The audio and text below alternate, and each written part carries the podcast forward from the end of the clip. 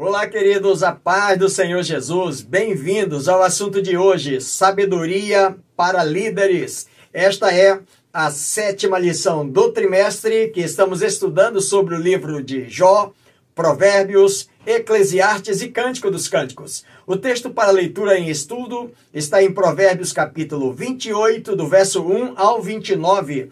E os tópicos que vamos abordar são eles: primeiro, o perfil de um líder sábio. Segundo, pré-requisitos à sábia liderança. E terceiro, ameaças à sábia liderança.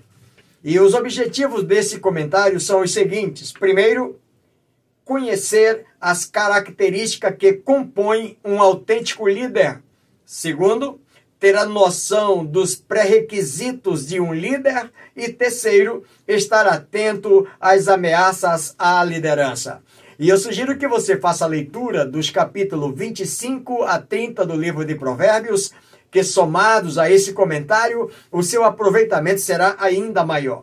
Na introdução desse comentário, a escritora diz que a sabedoria se mostra nas decisões que tomamos e nos valores que defendemos. Esse padrão pode ser considerado relativo para muitas pessoas, todavia, para o cristão, a Bíblia é o caminho excelente. Quem conduz sua vida pela vontade de Deus também está apto a conduzir os irmãos. Primeiro tópico: o perfil de um líder sábio. Provérbios 28, do verso 2 a 14. A liderança pode ser exercida por qualquer pessoa cuja vida esteja orientada pelos princípios bíblicos. O líder não precisa exercer cargos, pois ao seu redor todos percebem nele as virtudes necessárias para apontar caminho seguro. Primeiro subtópico: o líder precisa ensinar. Provérbios 28, verso 2. O texto faz menção que, por causa da transgressão, da corrupção, se multiplica o número dos governantes, ou seja, se troca os governantes. Mas quando surge um líder sábio e prudente, o seu governo se torna estável e a ordem é ampliada em todo o seu reino. O escritor queria dizer que quando a justiça se firma em um reino, há estabilidade política e cada rei governa por longo tempo. E de onde vêm esses princípios, pastor, para que esse rei continue ou esse governo governe por mais tempo uma nação? A luz do grande sábio Salomão está referindo-se à lei do Senhor, à lei de Moisés, à palavra de Deus. Quando um reino ou um governo está estabelecido, pautados na palavra de Deus, existe uma estabilidade e esse governo é mais duradouro. Pastor, e as rebeliões e as polêmicas? As rebeliões vão continuar acontecendo, mas a luz do escritor diz que os príncipes que dão suporte a esse governo, eles mesmos se tornam uma barreira para que o governo continue avançando. O líder honesto aconselha e adverte, mas também sabe lidar com as advertências dos amigos e familiares, pois os que são sinceros e honestos se aperfeiçoam mutuamente como um ferro afia outro. Aqui o escritor lhe usa uma expressão de, de elogios ou de elogiar a graça social. Ou seja, ele faz uma comparação de um professor na escola da sabedoria que está apto a ensinar os seus alunos para se tornarem líderes tão competentes quanto ele no amanhã. E aí, o escritor diz que um líder honesto, ele aceita o conselho do seu irmão, da sua família, do seu superior, como um ferro afia outro. Na linguagem do escritor, é como uma lima afia uma faca.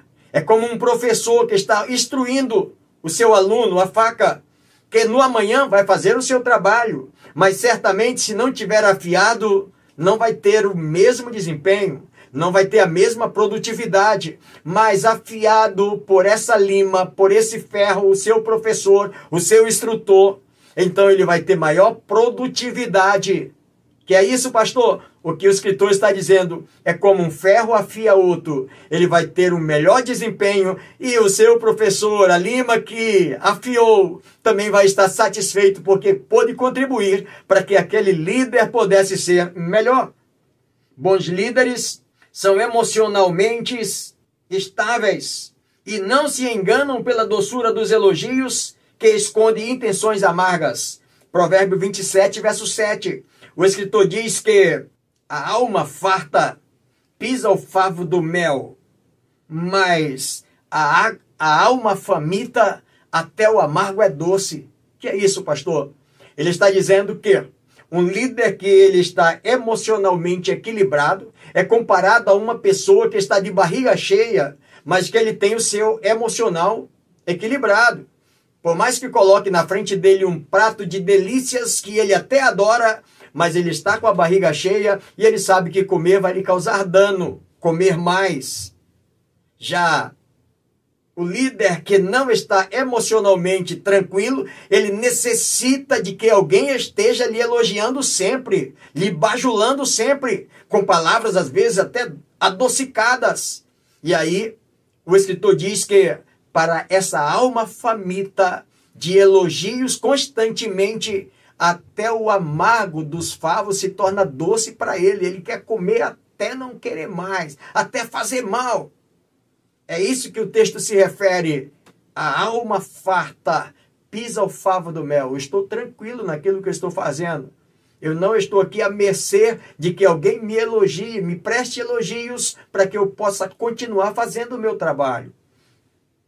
Quem lidera não deve ser soberbo, tampouco cobiçoso, mas confiante no Senhor. Provérbios 28, verso 25 e 26. Ele precisa ser constante no temor de Deus e zeloso pela igualdade entre todos. Provérbios 29, verso 14.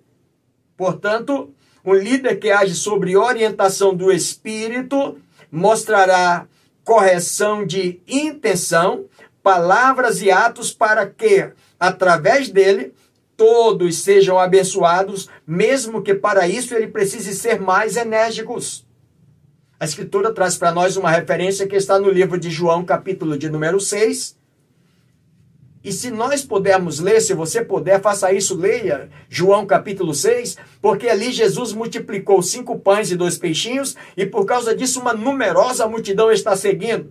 Mas quando ele chega no verso 35 desse capítulo 6, ele diz que ele é o pão da vida. Logo depois ele vai dizer que ele é o pão que desceu do céu, e isso contraria os judeus que começam a murmuração e começa os discípulos de Jesus se afastar e virar as costas para Jesus.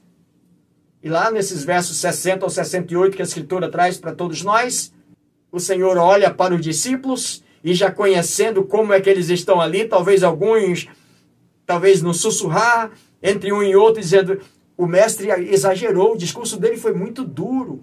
Até que estava bonito, a multidão toda seguindo, mas olha aí, todo mundo indo embora. Jesus olha para eles e pergunta: E vocês também querem ir? E Pedro salva aquele colegiado quando ele toma a palavra e diz assim: Senhor, para quem iremos? Só tu tens palavra de vida eterna. Queridos, nós observamos ali, à luz do texto, que o líder precisa ensinar. E às vezes ele precisa ser enérgico, sim. Mas precisamos ter o cuidado, porque os muitos elogios, muitas vezes, naquilo que nós fazemos, pode ser prejudicial ao trabalho que nós estamos fazendo para Deus. Portanto, precisamos ser emocionalmente estáveis naquilo que fazemos para o Senhor. Segundo subtópico, o líder precisa orientar. Provérbios capítulo 28, verso 10. O que desvia os retos para o mau caminho, ele mesmo cairá na cova que fez. À luz do nosso comentário, Deus sempre estabeleceu líderes segundo seus propósitos. Porém, previna-se dos líderes que não se submetem a Deus. Como, pastor, me prevenir de um líder que não se submete a Deus? Como conhecer um líder que não se submete a Deus? A primeira característica de um líder que não se submete a Deus é quando ele quer forjar nos seus liderados o seu próprio caráter e não o caráter de Cristo. Ele quer preparar os seus liderados com o objetivo de servir a ele e não servir ao reino de Deus. O objetivo dele é, é ser o ídolo daquelas pessoas. Ele é capaz, segundo o texto, de cavar uma cova para quem estiver fazendo a coisa certa, que vai contrariar aquilo que ele faz, fazer uma cova para que essa pessoa caia na cova, para que ele mantenha o seu poder, mantenha o seu ego, ele mantenha o seu sucesso. Essas são as características de uma pessoa que não lidera conforme a vontade de Deus. É especialmente na família, no trabalho e na igreja que o líder precisa ter compreensão extensa das consequências de suas decisões. Isso significa esquadrinhar tudo mais profundamente. Provérbios 25, verso 2 e 3, a fim de ensinar o que é correto e necessário sobre a perspectiva bíblica. Jesus ensinou, Jesus falou para os seus discípulos acerca disso, que era preciso ele entregar a sua vida para que ele fosse glorificado. Está registrado em Marcos capítulo 8, verso 31. Então o líder precisa ter esse, esse cuidado. Um líder também precisa ser sábio a respeito do que ouve, pois algumas vezes o melhor é ignorar e ficar calado. Noutras, é preciso responder com firmeza para que a maledicência não se espalhe. É interessante que, à luz do texto de Provérbios, capítulo 26, verso 4, o escritor diz: Não responda ao tolo conforme a sua tolice. No verso 5, ele diz: Responda ao tolo conforme a sua tolice. Primeiro, ele diz: Não responda. É interessante que no Talmud dos judeus, esses dois textos se referem da seguinte maneira: não responda ao tolo quando ele estiver falando as suas tolices. Não perde tempo com quem está com tolice, falando palavras tolas. Não gasta teu tempo com essas pessoas. Mas, quando tu perceber que um tolo está fazendo ações de tolice, ou seja, aí sim, aí você fala, você repreende a altura dessa sua tolice para que ele não tenha argumento. Jesus fazia muito isso fazer as pessoas refletir. Que resposta eu vou dar? Não tinham resposta. Pois isso, é aqui que o escritor está dizendo. Não responda ao tolo quando ele estiver falando suas tolices, deixa ele falar sozinho. Mas quando ele estiver praticando tolice, aí você tem que coibir. Escuta, irmãos. Mas a língua que elogia em excesso também é um problema, haja vista que diante dos elogios, alguns líderes perdem o controle do ego e deslizam na vaidade. O que, que é isso, pastor? É porque líderes que têm o ego muito alto, meus irmãos, ele, ele acha-se superior aos outros. Ele acha que ele é o melhor. Então, qualquer elogio para ele vai ainda levantar o seu ego muito mais. Um líder que tem o ego alto, ele acha que ele sempre tem que ganhar, ele nunca pode perder. Um líder de ego alto, irmãos, ele não respeita o conhecimento dos outros. Também ele tem dificuldade de aprender com seus próprios erros e, além do mais, as suas conversas são sempre conversas egoístas. Por isso que é importante ter o cuidado com os elogios, não deixar que o nosso ego se eleve por causa dos elogios. Homens e mulheres de Deus vivem o que ensinam para que suas palavras não se voltem contra eles mesmos como um galho de espinho na mão de um bêbado. O que, que é isso, pastor? É que um bêbado com um galho de espinho na mão é um problema, porque além dele ferir as suas mãos, a qualquer momento ele vai ferir o seu próprio corpo. Exatamente, a pessoa que tem o ego alto, irmãos, ele é esse tipo de pessoa.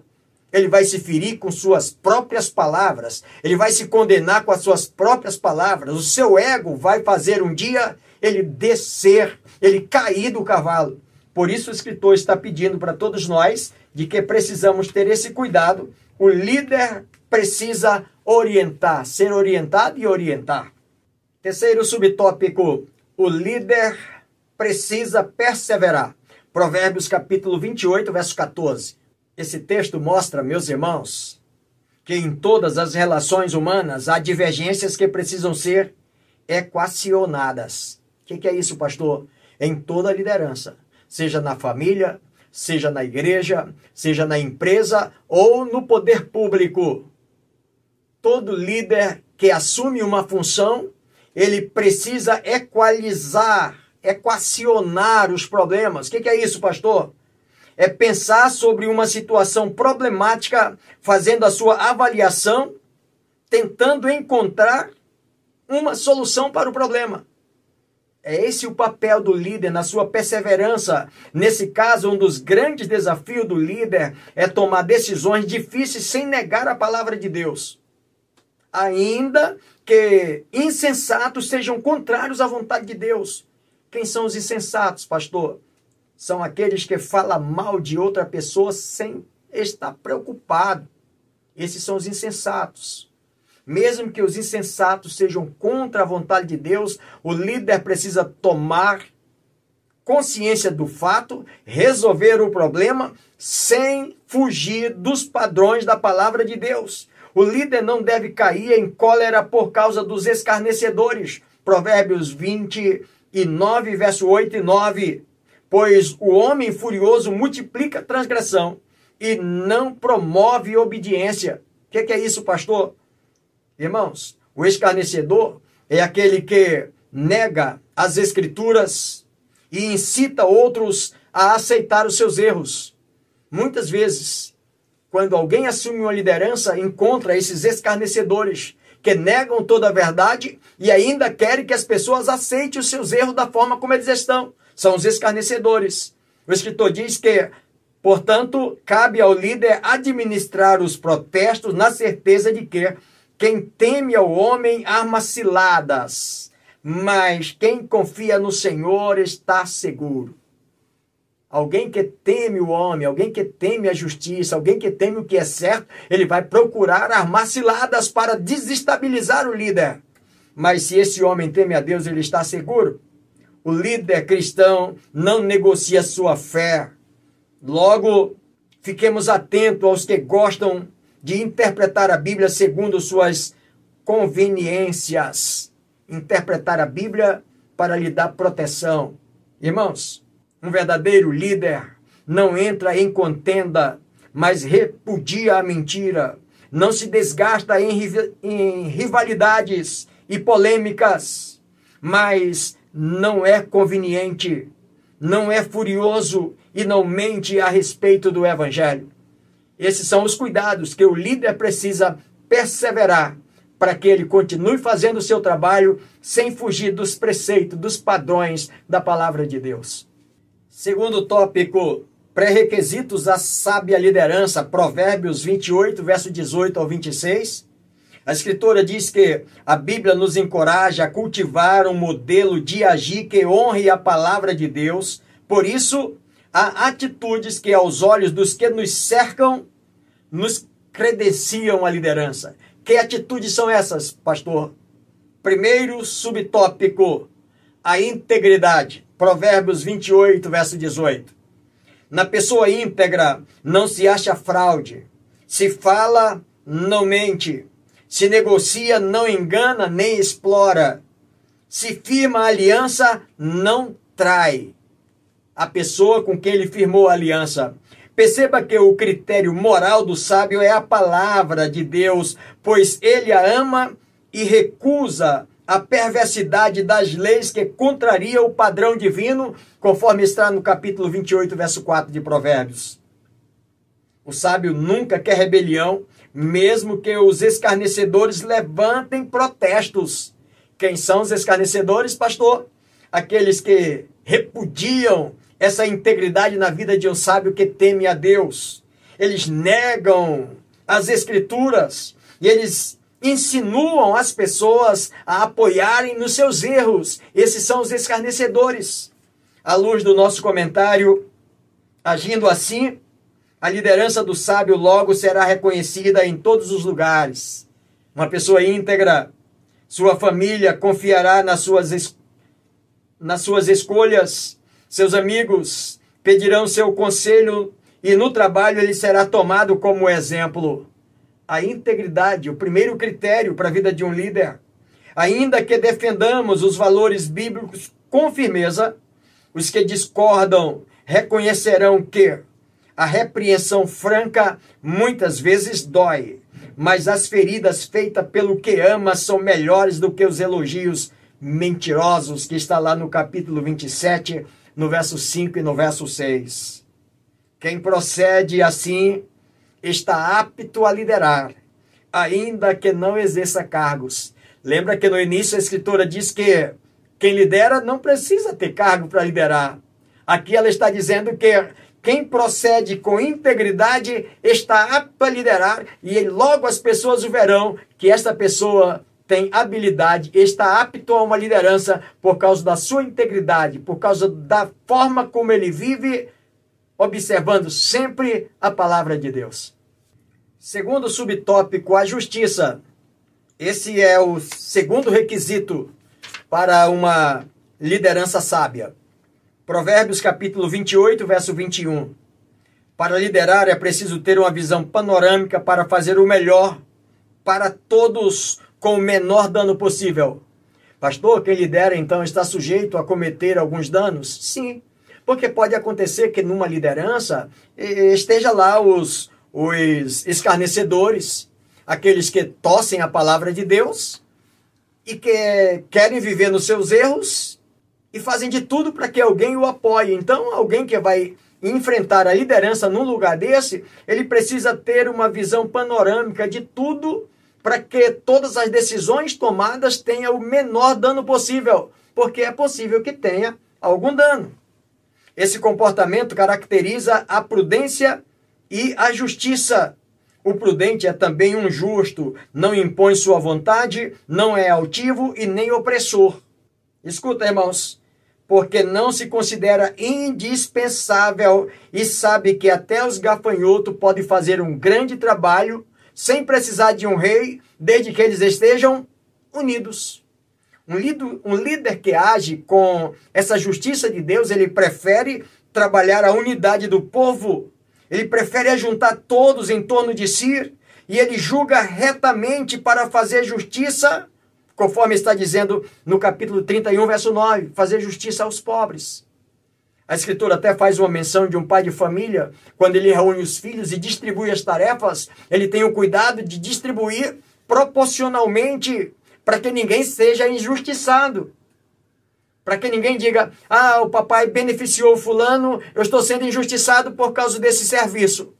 Queridos, quem lidera com justiça não pode praticar a parcialidade. E o que é parcialidade, pastor? Parcialidade significa ter preferências injustas. Ou seja, eu tenho uma preferência até injusta que vou fazer, mas é a minha preferência é isso e eu vou fazer isso e pronto, ponto final. A parcialidade, irmãos, é como alguém que toma um partido. Ou vai mais além, a parcialidade é como uma facção. Isso é danoso na obra de Deus. Sabe aquela ideia de que todos precisam fazer esforços pelo bem comum? O líder que age com sabedoria está sempre cuidando para que tais esforços sejam proporcionais e assim ninguém seja injustiçado. Ao contrário do perverso, que o perverso faz as suas injustiças. E nas suas injustiças ele não quer nem saber quem é que vai sofrer. O justo não. Ele informa-se da causa do pobre, capítulo 29, verso 7, para que não sejam oprimidos. Esse é o segundo requisito na vida de um líder, de uma liderança sábia. Terceiro subtópico, a sabedoria, também o terceiro critério para uma liderança sábia.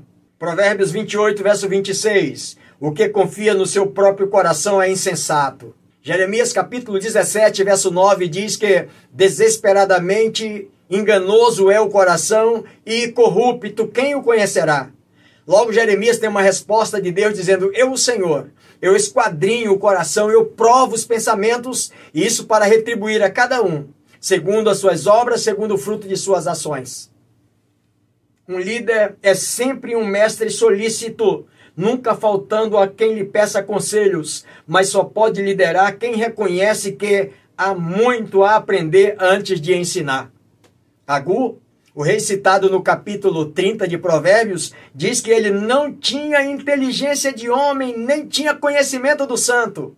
Oséias, no capítulo 6, verso de número 3, ele diz: Conheçamos e prossigamos em conhecer o Senhor. Esse é o caminho de um líder que precisa de liderar com sabedoria. cada dia prosseguir em conhecer o Senhor. E na busca por conhecer a Deus, é fundamental olhar para a história entre Deus e o seu povo, quando o líder aprenderá o modo como o Senhor Deus é justo, mas misericordioso, zeloso, mas paciente. Lá no deserto, quando Moisés se encontrou, se achou despreparado, o Senhor Deus o moldou. Lá no livro de Êxodo, capítulo 3, verso 11 e verso 12. Quando o povo foi insubmisso, Deus os puniu. Lá no livro de Juízes, capítulo 17 ao capítulo 21, o Senhor entregava na mão dos seus inimigos para serem punidos, para que voltasse para Deus. Quando o povo se desviou dos estatutos de Deus, Deus lhe deu preceitos, ou seja, normas, deu regras para que eles pudessem viver conforme a palavra de Deus. Êxodo capítulo 32. Queridos, o líder nunca se declara sábio, pois assim faria pior que o insensato. Capítulo 26, verso 12. Ao invés disso, guarda que os outros conheçam ou reconheçam a sua sabedoria e o honrem diante dos seus liderados. Provérbios, capítulo 27, verso de número 2. Terceiro tópico: ameaça à sábia liderança. Provérbios capítulo 29, versos 5 ao 18.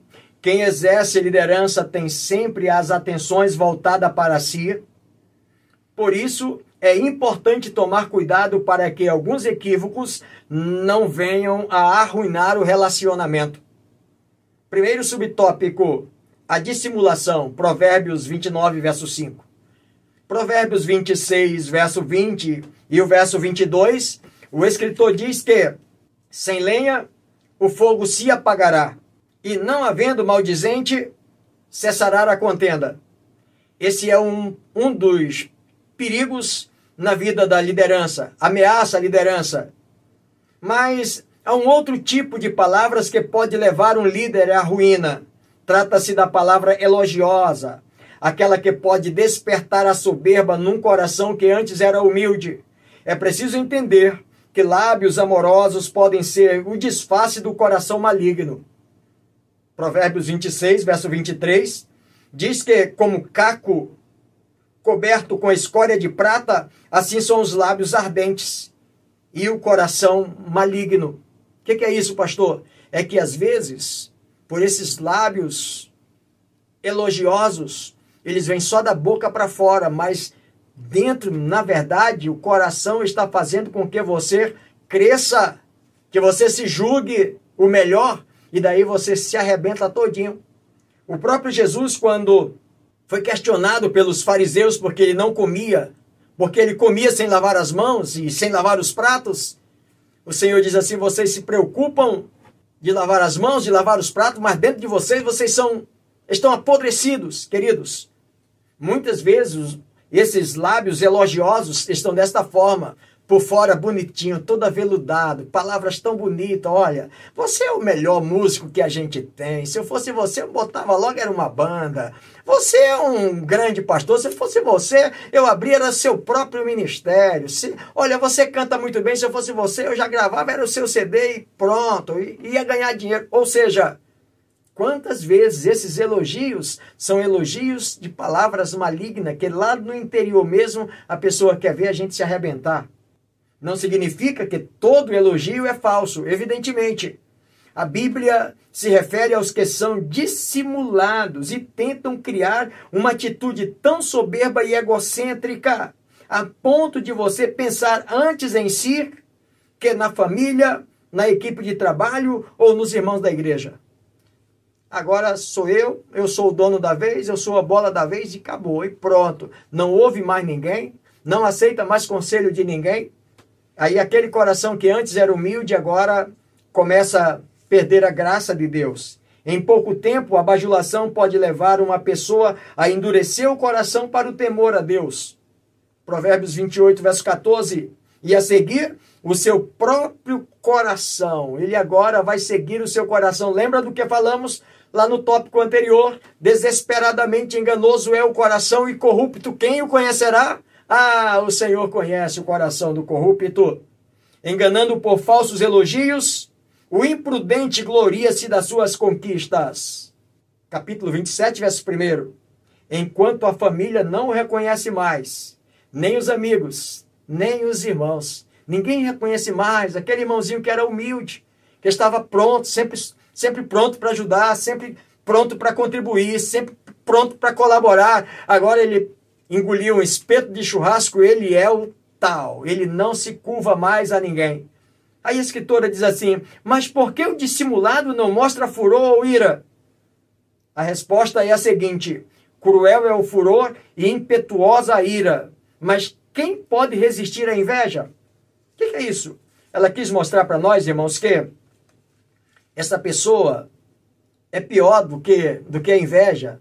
Por quê? Porque a ira, segundo alguns escritores, diz que a ira ela é que nem um, uma tempestade. Ela vem e deixa a ruína, mas ela passa.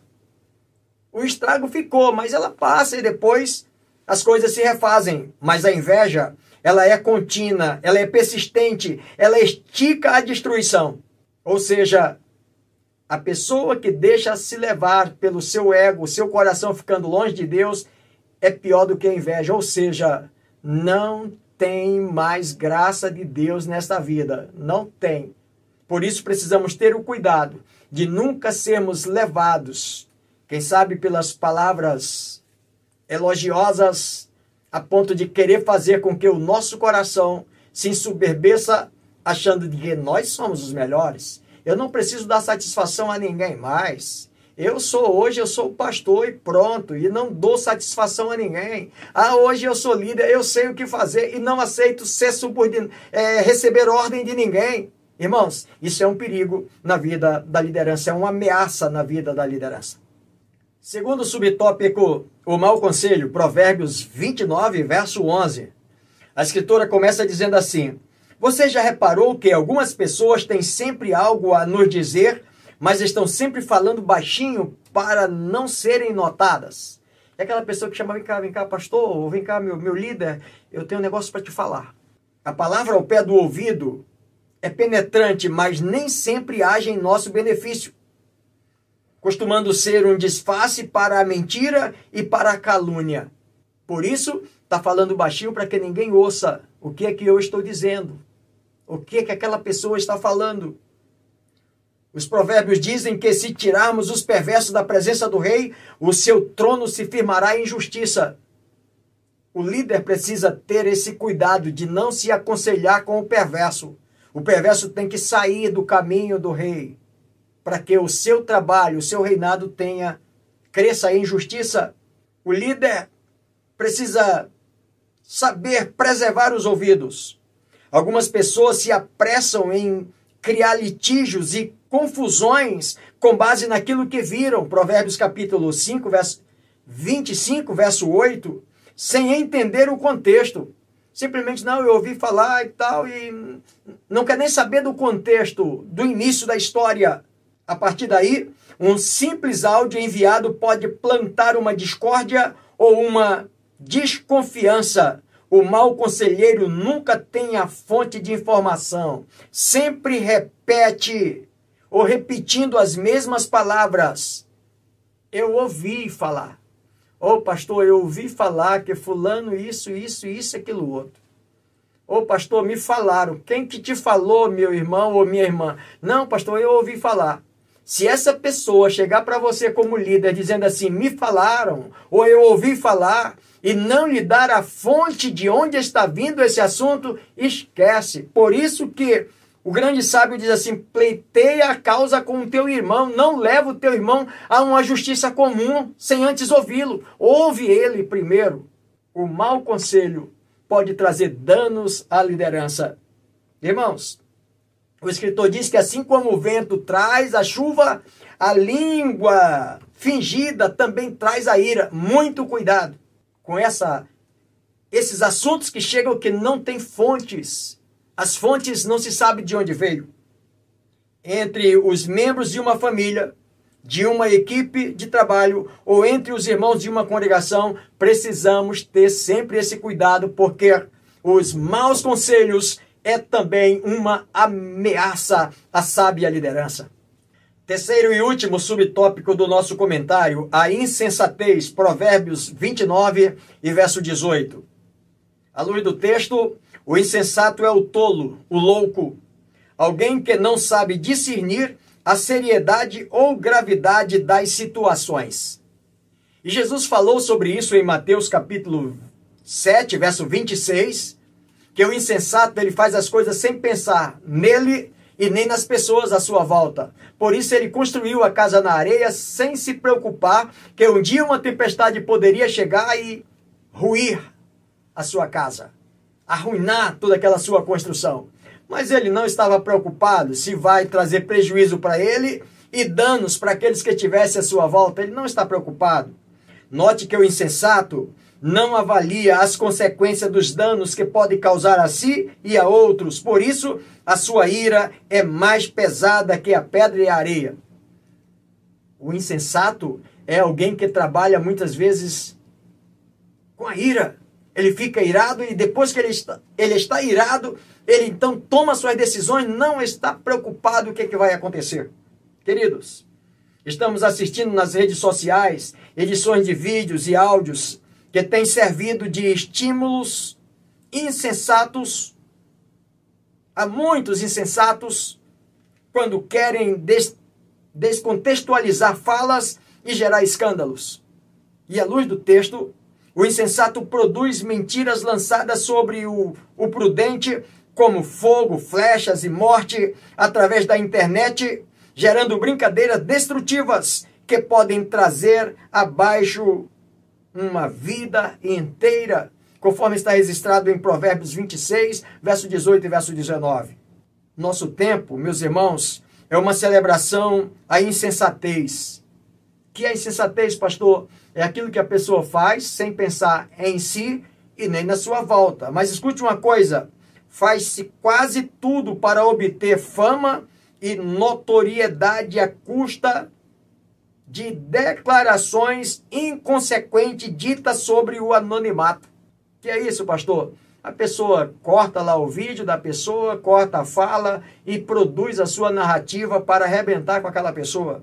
Mas a Bíblia adverte, irmãos, o homem precipitado nas suas palavras. Provérbios 29, verso 20. Ao dizer que este comportamento é ainda pior do que o insensato. O homem que se precipita nas suas palavras, ele ainda é pior do que o insensato. Imagina que o insensato age sem pensar nos danos. Mas o precipitado nas suas palavras, não, ele sabe que ele vai causar dano mesmo. Por isso ele é pior do que o insensato. Ele está fazendo a acusação sabendo o que ele quer fazer. Ele quer provocar o dano mesmo, ele quer trazer a destruição. Eu finalizo o comentário de hoje, meus irmãos, dizendo o seguinte: na aplicação pessoal, a Bíblia apresenta o autêntico manual de prática para uma sábia, edificante e exemplar liderança. Pratique-a. Com esse comentário, eu quero agradecer a Deus mais uma vez pelo privilégio que Ele me deu de poder estar com você. Espero poder ter contribuído com você, querido colega, querido companheiro querido professor, querida professora, aluno, aluna. E se Deus assim o permitir, estaremos juntos no próximo comentário, como sal da terra e luz do mundo, sempre avançando pela fé.